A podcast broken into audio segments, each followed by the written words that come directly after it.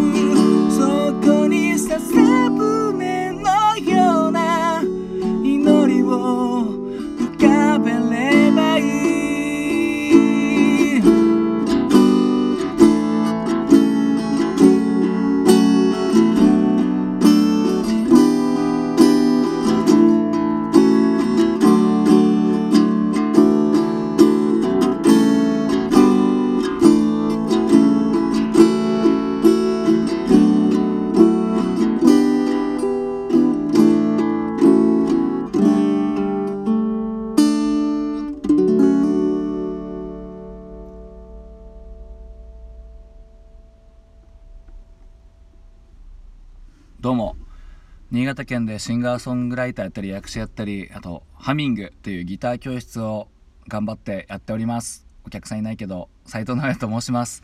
聞いていただきどうもありがとうございます。今ほど歌いましたのは Mr.Children で「祈り涙の軌道」という曲でした。これもう2012年なんでもう9年前なんですね。あっという間ですねこれは。確か映画の主題歌だったと思います。その映画は見たことはございません。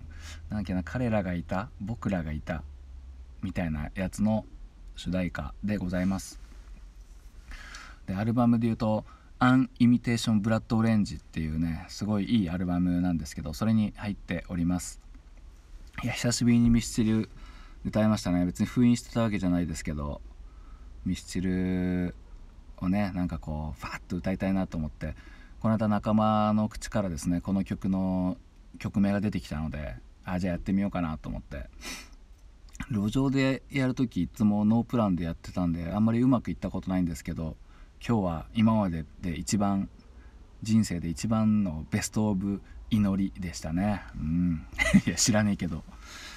うんこれねあのまあコード感もすごい好きなんですけどこれね最初聞いた時歌詞に結構ビビビッときましてねやっぱり桜井さんやっぱ素晴らしいですね。このサビの印象的なとこにこう「さよならさよならさよなら」って、まあ、ちょっと淀川さんみたいになってますけど「さよなら」っていうのがあるじゃないですか。ね。でもこの「さよなら」って言ってるけどまあこのネガティブじゃない使い方の「さよなら」を歌の歌詞で聞くのってあんまりなくてだからそこがすごい意外なんですよね。この「さよなら」って言ってるのはこう夢に泥を塗りつける自分の醜さに「さよなら」って言ってるんですよね。一聴して聞くとなんかネガティブなあまたなんか別れなみたいなね。別れてんのねまたみたいな感じかと思いきや結構前向きな「さよなら」っていうのがね僕的にはすごいうわすげえと思って結構新鮮な感じがしたんですよね。うん、これを聞いた方がどう思うかはわからないんですけどなんかすげえなってもう語彙力がないですけどね、うんまあ、これなんかちょっと文献によるとこう震災後に曲が作れなくなったらしいんですよね桜井さんが。うん、それで改めてこう日本ぽいイメージで作ったらしいですね。だからまあなんかメロディーの感じが若干和風な感じがするようなあと言葉も節々で結構面白い言葉使ってるなと思って、うん、まあなんか加工？その胸の加工からっていう言ってますけど、加工とかなんか笹舟とかねなんか面白い言葉いろいろ使ってるなってなんか気がして。で最後のサビ前の忘れないで君に宿った光っていうところがねまたこれグッとくるんですよね。この言葉自体はなんか大したことないんだけど、うん、メロディーと相まってんのかな。このイントロで弾いてる印象的なコードのフレーズがすごい好きで、うん、ミスチル結構使うんですけどね。あ間違った。チューニングが変ななってる。なんだよ、うん、